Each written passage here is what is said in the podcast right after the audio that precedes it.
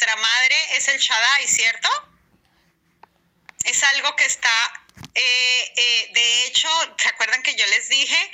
No sé a quién se los dije, pero en Éfeso había un, un altar que decía al Dios no conocido.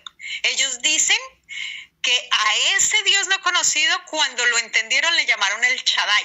Imagínense, o sea, es un alimento que no conozco, que está escondido, que es como que está detrás de una montaña, pero yo tengo que cruzar para poderle conocer. ¿Me están entendiendo? Díganme si sí o no. Amén. Amén. No, no éramos dignos de ser llamados hijos primogénitos, ténganlo en cuenta, pero el rey nos hizo dignos, ¿cierto? Se hizo hijo él mismo, se despojó él mismo para hacernos por medio de su sacrificio hijos dignos. Eso es lo que vamos a estudiar hoy en el capítulo 12 de Éxodo.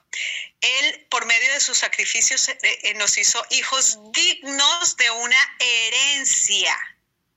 ¿Y esa herencia qué es? Esa herencia no es oro y plata, familia. Esa herencia es ser compatibles con la santidad de Dios. No se, le, no se le olvide nunca. Mi herencia es ser compatible con el llamamiento santo de Él. Esa es la herencia perfecta de los primogénitos. Si ven que nosotros no anhelamos oro y plata, a pesar de que Él es el dueño del oro y la plata, ¿qué quiere decir eso? Quiere decir que cuando nosotros anhelamos el reino y su justicia, Él añade el resto. Él, lo añade, sencillo y fácil. ¿Ya? Entonces, ah, por ello, él, y aquí vamos a entender algo, por ello él se montó en un burro. Eso no lo enseña Zacarías y eso no lo enseña el Evangelio, que Yeshua venía montado en un burro y dicen, pero ¿cómo viene un rey montado en un burro? Si tiene que venir en gran gloria. ¿Cómo así? Nos tenía que rescatar. ¿Cómo así que en un burro? Esto sí es mucho lo débil. Así piensan muchas personas, aunque no lo creamos. Pero el por qué viene en ese burro montado para mostrarnos la redención de quién? De ese en el que se montó. La redención de ese burro. Entonces usted me está diciendo, Marisol, usted me está diciendo que yo era un burro. yo era un burro. Marisol era un burro. Y el Señor, para la gloria de su santo nombre, no me quebró la cerviz tenemos que estudiar más familia. Yo los voy a dejar picados y los voy a pedir que vayan, estudien, investiguen, porque Él quiere entregarles tesoros. Por eso el Señor hizo que Abraham leyera el texto de Jeremías. Tesoros escondidos que necesitas conocer.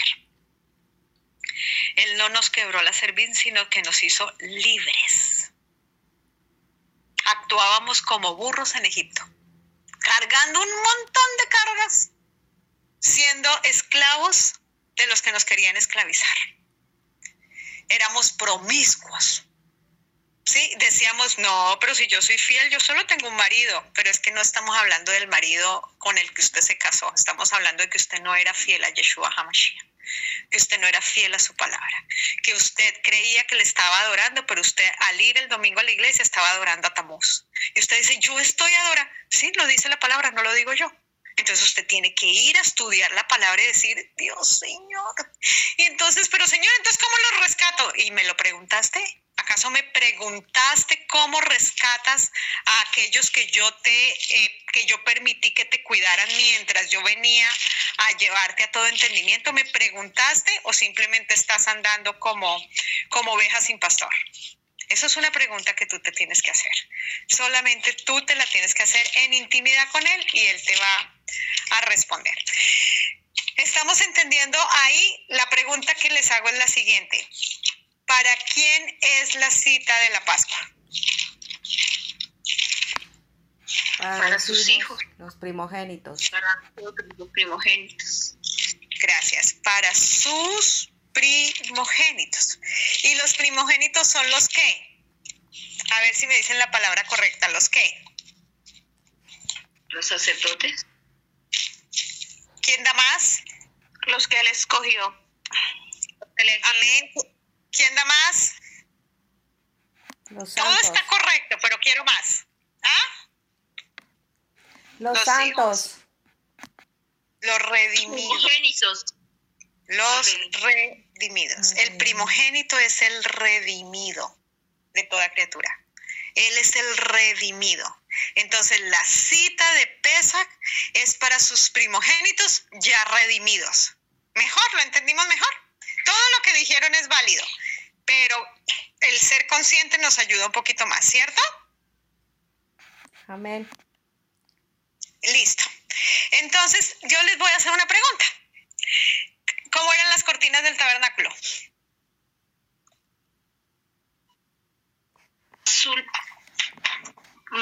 Púrpura, azul púrpura, mis. Perdón, perdón. Tranquila, Rebeca. Siguiente. La siguiente. ¿Cómo eran? ¿Eran todas cómo? Viviana, ¿cómo eran todas? ¿Todas eran cómo? Viviana lo dijo una vez. Perdón, me repites la pregunta que no escuché. ¿Cómo eran las cortinas del tabernáculo? Todas del tabernáculo, todos eran cómo? Es una palabra. Lino fino. Siguiente. Todas, eran, de, la misma, de la misma medida, todas, de anchura, de altura. Todas eran iguales. Amén, Rebeca. Todas eran iguales. Lo que Dios está ayudándonos a entender antes de entrar a Pesach, antes de entrar a, a toda esta maravillosa revelación es que entendamos que todos para Él somos primogénitos, iguales. Y lo que Él está haciendo es alineándonos, porque la Biblia nos revela que todos somos, para llevar fruto necesitamos ser qué. Díganme qué, qué, qué, qué de la naturaleza necesitamos ser para poder llevar fruto. Árboles. Árboles árboles. Pero los árboles, algunos tienen el fruto más chiquito y otro más grande, ¿cierto? Unos están para comer y otros no, ¿cierto que sí? Amén. algunos frutos son grandes, pero otros frutos todavía no están listos. Entonces lo que el Señor hace es alinearnos, alinearnos y hacernos comer una cena, una cena dignamente, pero ya nos hizo primogénitos. Entonces usted lo que está haciendo, y el Señor me dijo algo esta mañana y le creo y ahora se los voy a compartir, y yo decía, claro Señor, tú nos alineas a ser como tú, para ese, ese llamamiento de santidad, el adversario no tenga cómo venir y escupirnos nada en la cara porque nos alineamos conforme a tu voluntad. Dios no nos pide, tengan en cuenta esto para poder entrar a, Éxodo 12, Dios no nos pide eh, una ausencia, escúchenme bien para que no me lo vayan a malentender. Dios no nos pide una ausencia absoluta de errores. Pues Él mismo sabe que usted y yo somos polvo pero sí nos pide que estemos completos. ¿Y quién es el único que nos puede completar? Yeshua, Jesús. Ah, entonces Dios nos ha dictado una serie de características, que es lo que venimos estudiando meses atrás, una serie de preceptos y los tenemos que incluir todos a pesar de esos errores. Entonces, cuando tú cometes un error, ¿cierto? Porque no puede ser absoluto, como que tú dices, pero sácate de la boca, somos humanos. Sácatelo, sácate eso de que somos débiles. No, no, no, no, no, no. Yeshua Yeshua es tan completo que Él al posarse en ti y tú al entender que su presencia se posó en ti, entonces tú empiezas a discernir esas características, esos preceptos, esos llamamientos de santidad, ¿cierto? Que a pesar de tus errores, se posan en ti y te limpian del error. Entonces cada vez nos reargulle más, nos reargulle más. Y cada vez tú dices, Señor, no quiero pasar por ahí otra vez. Padre, ayúdame. ¿Me estamos, estamos entendiendo? Díganme si sí o no.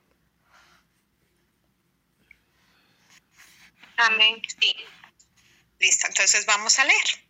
Todos vamos para leer Éxodo 12. ¿Todos tienen Éxodo 12 ahí en sus manos? Porque voy a empezar. Amén, amén. Listo. Entendiendo que el Señor eh, nos enseña que Pesach significa un paso por alto. ¿Qué estamos entendiendo de eso? Todos. Voy a preguntarle a tres personas, no a todos, voy a preguntarle a tres personas que el Señor me pone en el corazón, que sean esas tres. Ruth, ¿qué significa un paso por alto? Sabía que me ibas a preguntar. Eh, no sé. Em, no, Mari, no sé. Perfecto, no pasa nada. Eh, qué, delicia. Si viste que iba a empezar a leer y el Señor me dice, mm, primero confirma. lo, amo. Listo, vamos con, con, otra mujer. ¿Qué significa para ella un paso por alto? Arneli. También sabía que me ibas a preguntar a mí. Eh, un paso por alto, eh, como olvidar algo, como saltarme algo del orden que debe ser. Gracias, gracias Arneli, te amo. Abraham, ¿qué significa un paso por alto? Eh, absolver, pasar de largo, no tocar.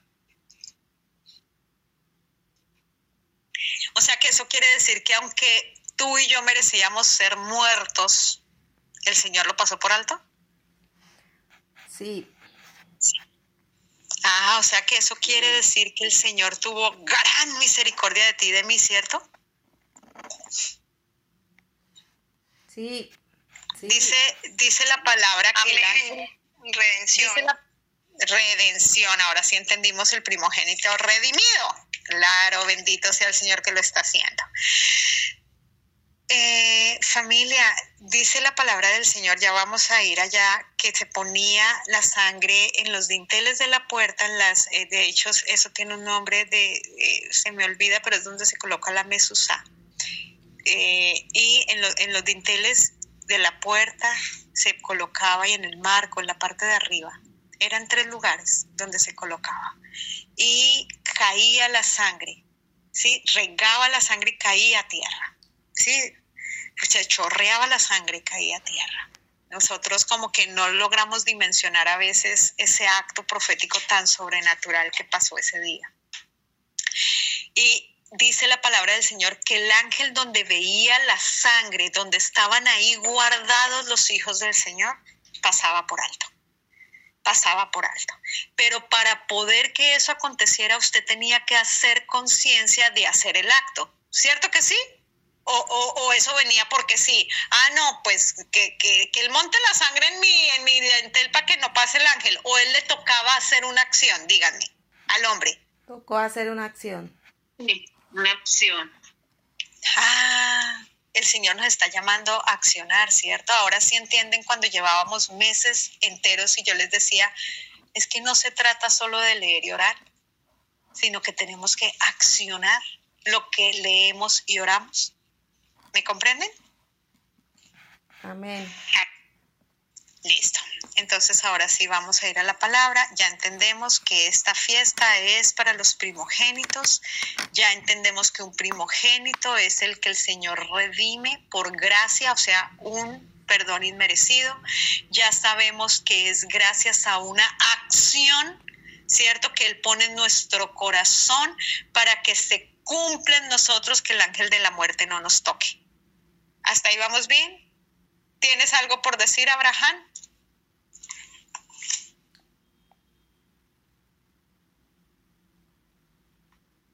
Eh, nacería una pregunta aquí. Eh, ¿Qué debo hacer para ser un primogénito? ¿Y cuál es la acción a ejecutar para que pase de largo la muerte o el juicio? Esa sería la pregunta. Sí, porque normalmente nos emocionamos diciendo, ah, soy un primogénito. Pero un momentico, eh, eh, la respuesta la vamos a encontrar leyendo el capítulo, ¿sí? Entonces, si alguien quiere decir algo, lo puede decir o esperemos que se lea el, el capítulo y ahí nos vamos dando cuenta de las cosas. Vuelve y haga la pregunta, pastor, que yo creo que es importante que todos la copiemos. Amén yo entendí y quisiera responder, pero entonces sí la vuelve a hacer. Muy bien. Eh, la pregunta es, dijeron para los primogénitos. Entonces la pregunta es, ¿soy un primogénito? ¿Y qué debo hacer para ser un primogénito? ¿Y cuáles son las exigencias para que pasara el largo el juicio o el ángel de la muerte? Listo, Viviana. Amén.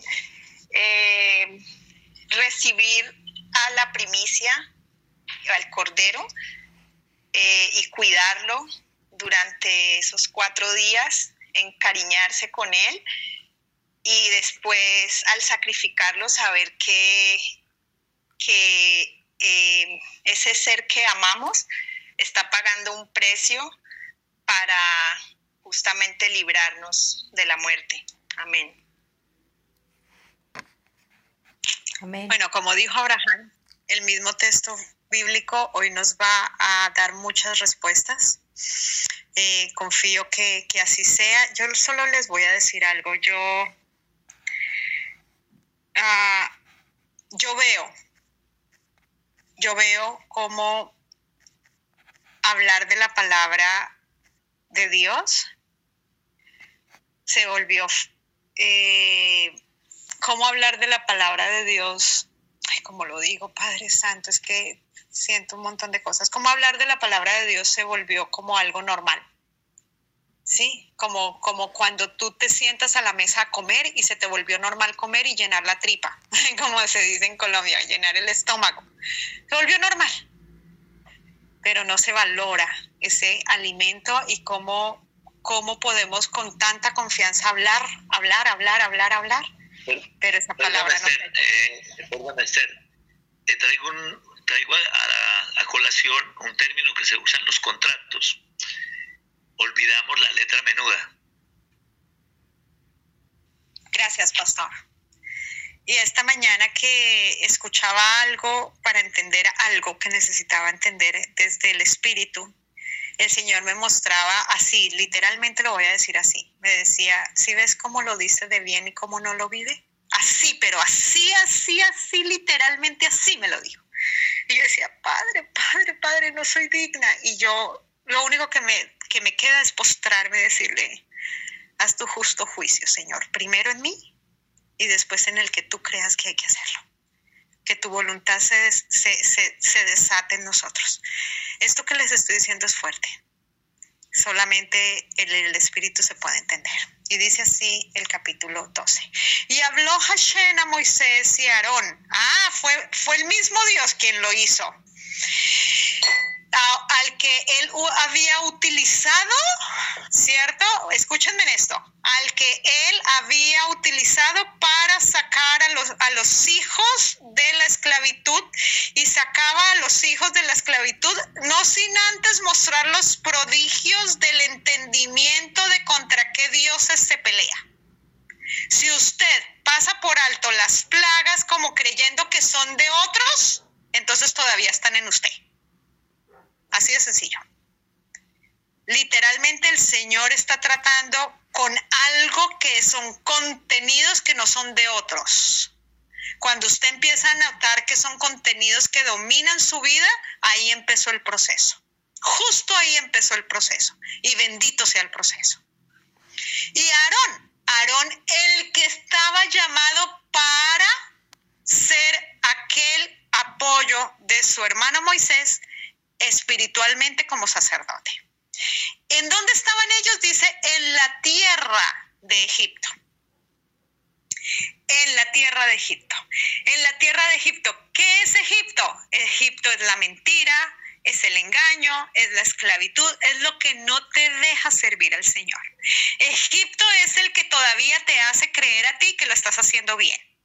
Egipto es el que te hace creer a ti que tú necesitas estar en una congregación que no honra al Rey de Gloria y Majestad, pero que tú necesitas estar ahí cuando Dios es el único suficiente para hacer las cosas. Pero tú crees que eres tú. Entonces, eso es Egipto, un engaño, una mentira que te hace establecerte creyendo que estás siendo libre, pero estás más atada que los atados. Y por eso el Señor dice, quítale las vendas. O sea, yo ya lo saqué de, su sueño. Yo ya lo saqué de su sueño, pero ahora tú quítale las vendas. Y eso es lo que hacemos todos los días aquí, quitar vendas mágicas. Y dice, este mes os será principio de meses, ya lo estudiamos ayer. Para vosotros será el primero en los meses del año. El primero, Yeshua, el principal, es la, la cita alta más importante para los primogénitos. La cita más importante para los que queremos honrarlo a Él. No a un sistema, no a lo que nos enseñan, no a lo que me dijeron, es que a mí me dijeron. No, no es a mí me dijeron, es que dice la palabra que enseña la palabra. ¿Sí? Y habló, pastor, cuando tenga que abrir micrófono, ni lo dude, por favor. Habla a toda la congregación de Israel diciendo, en el 10, en el 10, yo, yo soy feliz cuando veo esto. Y dice después, de este mes, de este día que yo decreté, de este tiempo que yo digo, Tómese cada uno un cordero según las familias, ¿sí? De los padres. Uf, qué fuerte, de los padres, según la familia de los padres. Acuérdese quiénes eran los padres. Recuerden, usted traiga la traiga la palabra a usted porque ya aquí usted ya debe entender Génesis. Y si usted no ha entendido Génesis, pues champandún, nos tocó devolvernos. Y usted tiene que decir, no estoy, y llamarme para no nos hagas siervos inútiles, se lo digo con todo cariño. No nos hagas a Abraham, a mí, a los que el Señor ha colocado, siervos inútiles. Llámanos. Ven, no entiendo. A mí Glenda me dice, Esther, ¿te puedo usar? Venga, pidan, pregunten, porque así como yo también tengo que preguntar y no puedo quedarme con el, como la garganta atada, tengo que decir, oye, no entiendo esto, ¿me enseñas? Abraham lo sabe. Abraham, me guías aquí. ¿Listo? Dice que un cordero por familia. Un cordero por familia. No dice muchos. ¿Cuántos dice? Uno. Ah, o sea, que se cumple, ¿cierto, Ramón? Sí, señora. Uno y para siempre, ¿cierto? Sí, señora. Esto es lo que nos está diciendo y voy a ir hablando del ceder. Escúchenme bien lo que les voy a decir. Nosotros, eh, cuando termine Shabbat, vamos a tener la cena de Pesach. Se los voy compartiendo. La cena de Pesach es que vamos a recordar ese día. Vamos a recordar ese gran milagro que hizo el Señor. Vamos a disfrutar de ese gran regalo que se nos fue dado a ustedes y a mí ¿Listo? Eh, con el pasar de la semana nos vamos a dar cuenta que es tener esa, esa cita en santidad y dignamente. Dignamente, porque si usted está en pecado, usted no la puede tomar. Así se lo digo, no la puede tomar, porque es que usted tiene que tomar al cordero, y el cordero es limpio, es puro. Hoy en día nosotros no sacrificamos corderos porque ya fue sacrificado. Pero si usted dice, ay, pero yo quiero comer cordero, pues come cordero. No pasa nada, pero usted no lo sacrifica porque ya fue sacrificado. ¿Eso es entendido? Díganme si sí o no. Amén. Amén. Amén. Ok, entonces el ser es un orden, es un orden divino que Él nos da para que recordemos, es un orden, es como, voy a decirlo eh, en esta manera de hablar de, este de más entendimiento humano, es un, como un protocolo, es como, como unos lineamientos para recordar, para que se nos revele la palabra. Cuando uno vive el ceder, se nos revela la palabra de una manera. ¿Por qué? Porque es hacer vivo, ¿cierto? Es hacer obra. Eh, un recuerdo maravilloso, es, es, es, es, como un acto profético que yo lo hago y al hacerlo, entonces como cuando te dicen dibuja aquí el circulito de amarillo y piensa en el sol. Ah, entonces al hacerlo, eh, entonces recuerdas lo que significa el sol. Espero me entiendan. El número cuatro. ¿Puedo hacer una Más si la... Sí, haga la pregunta. cuando dijiste que, que en en la cena eh, principal, ¿no? De Pesach se puede comer cordero. Yo he sentido en mi corazón que, no, porque era el único sacrificio, eh, era por, eh, por medio de, obviamente, simbólico el, cordero, ¿no? Pero como, como el cordero ya resucitado, no lo sé, hago esa pregunta. No sé si realmente se pueda comer cordero de la manera en cómo se compra, ¿no? En según qué sitios. Sí se puede, no hay ningún problema. Si usted tiene ganas de comer esa noche eh, en vez de, de pollo o pescado, eh, porque no hay, no, es, una cosa no quita lo otro. Sí, de hecho, el mismo, la misma palabra revela. Ya sabemos, esto es conciencia, esto es espiritual. Ya sabemos que nuestro cordero, nuestro sacrificio perfecto es Yeshua. Yo, Marisol Trillos, estoy hablando por mí. Yo siento que eh, eh, hay temas que son mm, más desde, desde esa conciencia espiritual y, y, el, y, y no sé, pastor, usted, no sé, yo soy en eso más, eh, más tranquila porque yo digo, es que, es que yo ya entiendo quién es el Cordero Pascual, yo ya sé quién es el Cordero, entonces eh, volvemos a la religión que dice, no podemos en Semana Santa comer carne, porque sería comernos la carne, del, entonces volvemos a lo mismo. Dígame, pastor. Eh, perdón, lo que pasa es que la pregunta es muy buena, me gusta la pregunta. Que tener claro ahora que ya eh, Yeshua, Él es el Cordero, pero Él murió y resucitó, Él está vivo. ¿Sí? Ahora, ¿qué representa ese Cordero? A la, la Torah. Entonces lo que nosotros debemos comer es la Torah, lo que está escrito. ¿Sí? Cuando nosotros nos alimentamos de esa palabra, ya el día que vamos a celebrar la cena, no hay ningún problema que comemos esto, comemos aquello, salvo que si vamos a comer cosas que no son kosher, eso ya es otro cuento. Pero si usted va a comer kosher conforme a la palabra y, honra esa palabra, el Señor te va a honrar. Ahora, ¿por qué razón muchos comen cordero en esta fecha y con qué propósito lo hacen? Ellos lo hacen eh, como un acto simbólico de que el Machía no ha, no ha venido y ellos quieren comer el cordero para estar nutridos de él. Nosotros ya no tenemos necesidad de eso, porque el cordero ya está dentro, con, en y por nosotros. Ahora tenemos la palabra y nosotros ya eso lo tenemos entendido. Quien no lo tenga entendido tiene que seguir diciéndole al Señor que Él fluya. Por eso decía Esther ahora rato que cuando que quienes lo deben comer, los primogénitos. Pero acá nos van marcando un orden y ese orden nos van a decir, ese orden venga, tengo que arreglar esto, tengo que arreglar aquello. Por eso les decía, la letra menuda no la vemos normalmente, nos tragamos el entero.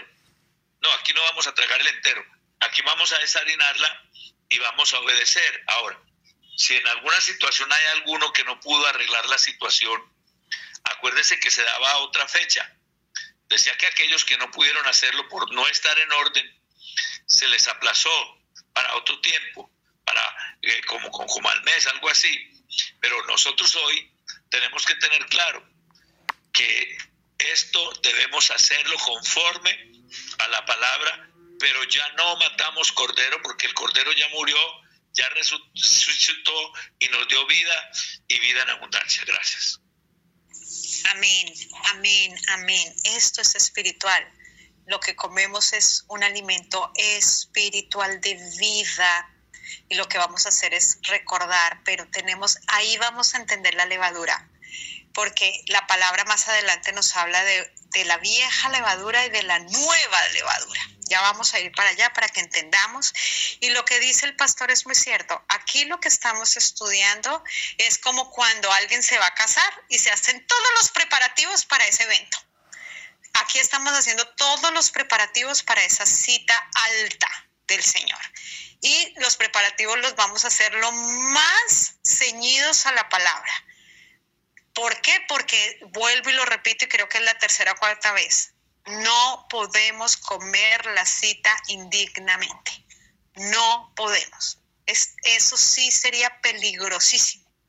Y, y, el Señor les va a rearguir el corazón a ustedes porque necesitamos ponernos a cuentas con Él, a cuentas con el hermano, a cuentas con la verdad para poder disfrutar de este llamamiento de santidad.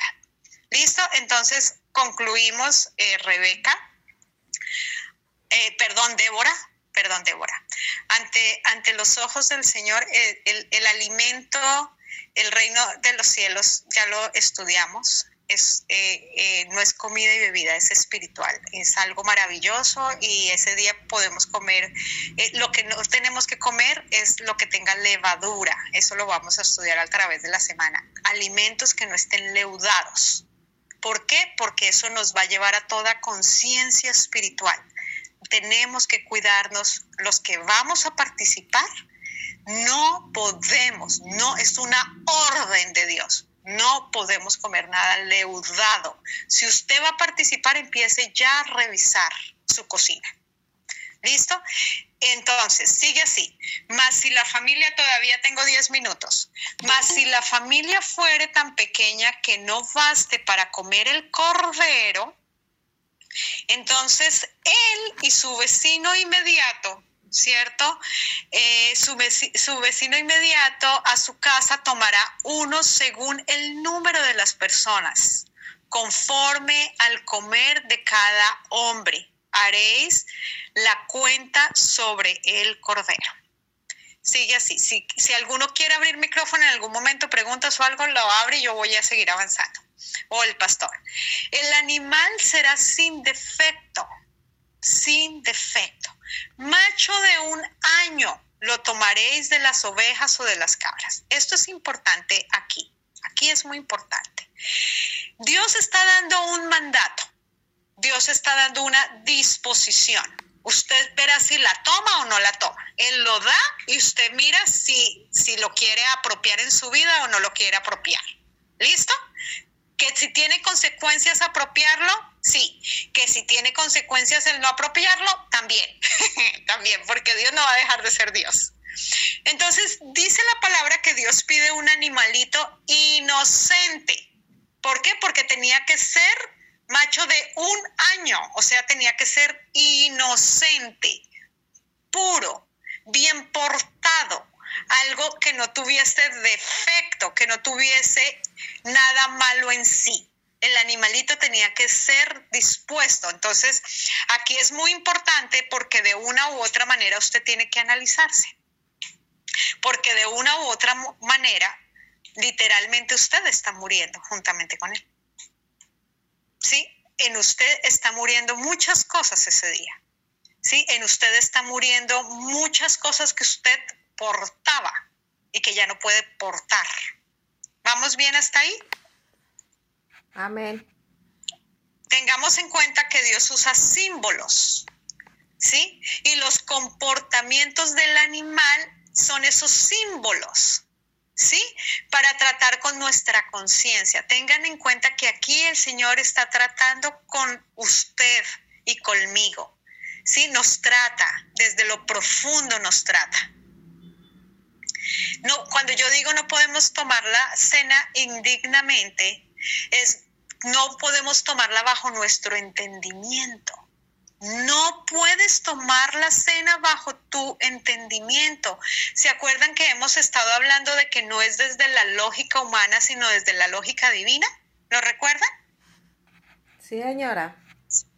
Es bajo el entendimiento de Dios. Entonces aquí es donde empieza a cobrar lugar que el adversario es tan charro que se nos mete sisilosamente y nos hace creer cosas que no necesitamos creer, nos hace ver cosas que no necesitamos ver, necesitamos entender la lógica divina. Entonces aquí cobra lugar algo maravilloso que escribí, vamos a ver si encuentro dónde lo escribí, no lo encuentro, pero, pero bueno, el Señor es bueno en gran manera y lo escribí para hablarlo con ustedes hoy y es el tema de el conocimiento. Ahorita con la ayuda de Dios, si Él quiere que se los dé, les doy esa parte que, que estuve escribiendo anoche para hablarles. Denme, denme un segundo a ver si, si lo tengo y si no, lo paso de algo. De largo. Mientras, mientras lo encuentras, mientras lo encuentras, yo, espera, yo hago un aporte acá.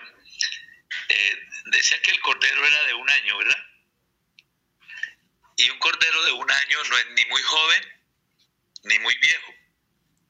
Ahora, cuando miramos los evangelios, encontramos que a los cuantos años fue que eh, Yeshua se manifestó en el ministerio como el Cordero de Dios, y, se, y fue a la, a la Tevilá o al bautismo. 30. 33. A los dos, ah, bueno, a los, sí, a los 30. ¿Sí ve? Entonces, eh, ahora, eso nos tiene que decir algo a nosotros, porque acuérdense que él iba a oficiar como el sumo sacerdote según el orden de Melquisedec, y los sacerdotes no podían entrar inmundos o sin lavarse al templo y mucho más al lugar santo. ¿Sí? Aparte de eso nos estaba dejando algo más que está confirmado allá en Romanos capítulo 6, y era que quien se bautizara, o sea, hiciera la, la, la eh, estaba muriendo juntamente con él, y cuando él resucitó, estaba resucitando juntamente con él.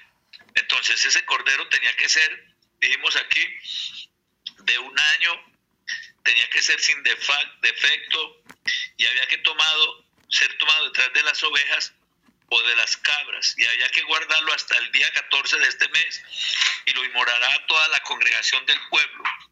Ahora no era un cordero para cada familia, dando a entender que, que era un cordero en general para todos. ¿Sí? Entonces allí solamente se empezó a hacer el ensayo para llegar realmente a lo que tenía que hacerse. Ahora, lo dejaban cuatro días y era, en esos cuatro días lo revisaban. Eso me estaba indicando algo necesitamos tener comunión profunda y conocer mucho, totalmente al Señor. En la medida que usted tiene comunión, Él se va revelando. A ver, cuando tú empiezas un noviazgo o un acercamiento a alguien, cuando empiezas a frecuentarlo, eh, eh, generas un diálogo con esa persona, entonces vas a empezar a conocer muchas cosas que tienen que ver con esa persona. Eso es lo mismo con Él. Él quiere que nosotros tengamos un conocimiento profundo de lo que Él es. Gracias.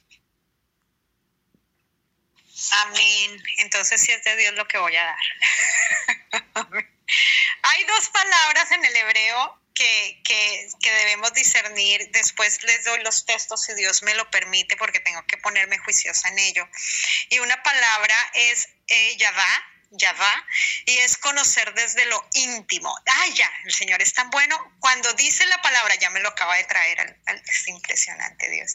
Cuando dice que Adán conoció a Eva, esa es la palabra. Ahí está la palabra Yadá, ese conocer, ahí está la palabra Yadá. Conoció desde lo íntimo.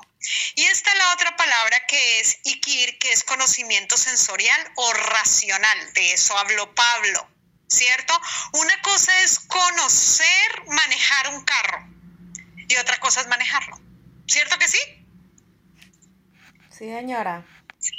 Son dos cosas totalmente diferentes, ¿cierto?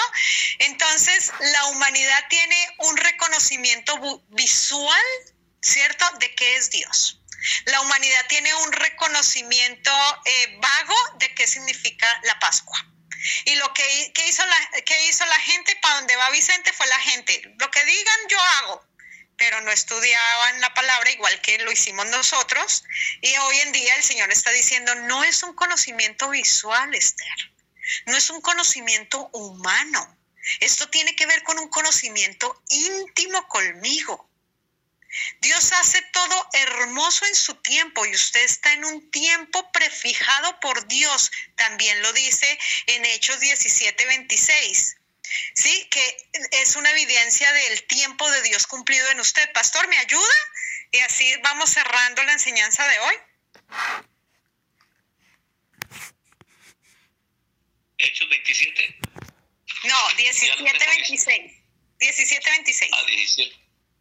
Listo. Dice así, y de una sangre ha hecho todo el linaje de los hombres, para que habiten sobre toda la faz de la tierra, y les ha prefijado el orden de los tiempos y los límites de su habitación, para que busquen a Dios y en alguna manera palpando puedan hallarle, aunque ciertamente no está lejos de cada uno de nosotros, porque en Él vivimos y nos movemos, y somos como algunos de vuestros propios poetas también han dicho, porque linaje suyo somos. Siendo pues linaje de Dios, no debemos pensar que la dignidad sea semejante a oro o plata o piedra, es cultura de arte y de imaginación de hombres. Pero Dios, habiendo pasado por alto los tiempos de esta ignorancia, ahora manda nosotros y a todos los hombres en todo lugar que se arrepientan. Amén. Espectacular. Qué compañero de milicia tan maravilloso el que Dios me ha dado. Espectacular. Impresionante como la misma palabra nos está diciendo, ¿no?